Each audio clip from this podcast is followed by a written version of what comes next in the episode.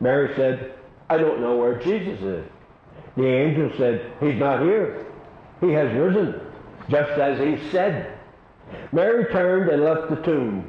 Oops, she almost bumped into someone. Mary, a voice said. Mary knew that voice. It was Jesus' voice. Jesus was alive. He was standing right there in front of her. Jesus told Mary, Go and tell the others. Mary was glad. She ran to tell Jesus' other friends.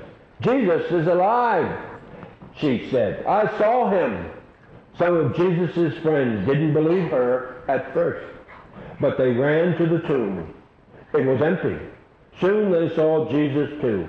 Then they knew Jesus is alive. That's the story of from Good Friday, this past Friday, okay, Good Friday until today. Jesus was resurrected. He came alive. I don't want to tell you too much because it's my sermon, and I don't want to give away my sermon. So here, you can take a, uh, a, uh, a, an Easter egg. Uh, let me see. Uh, you can take two Easter eggs.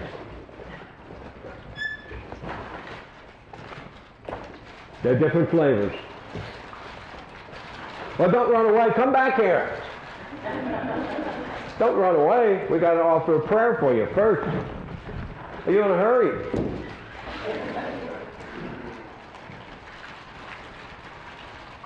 You're welcome. Okay, is it okay if I offer prayer for you, uh, people who, who are in a hurry? Huh?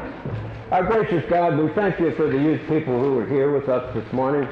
We, we ask that you be with them and protect them and guide them throughout the day. Uh, let them give them patience uh, so they're not in such such a hurry. But we thank you for them being here today, dear Lord. And we pray all of us in the name of Jesus Christ, our Savior, and all of us said together, Amen.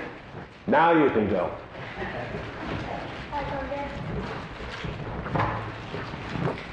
If you are able to, please stand and join in singing the Hymn of Hope, number 186, The Old Rugged Cross.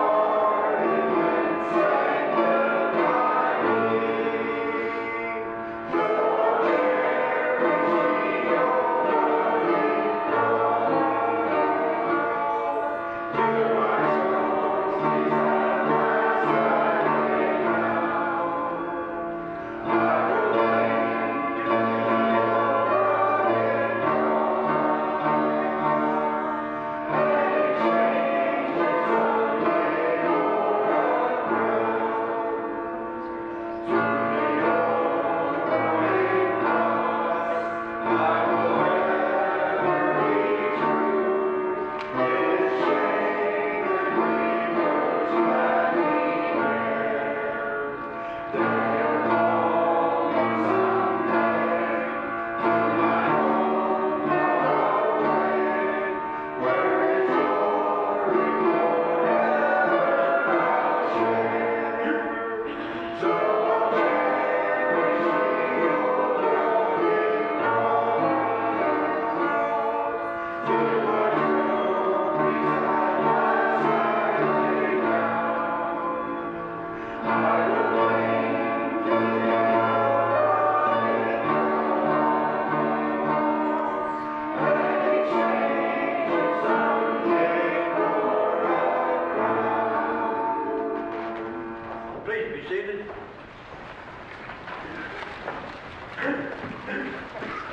And happy Easter to everybody. Happy Easter. It's a glorious day.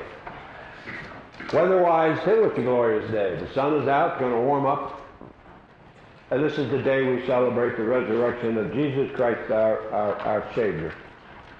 Uh, but for now, let us pray. You remind us in your word that you are faithful to carry our burdens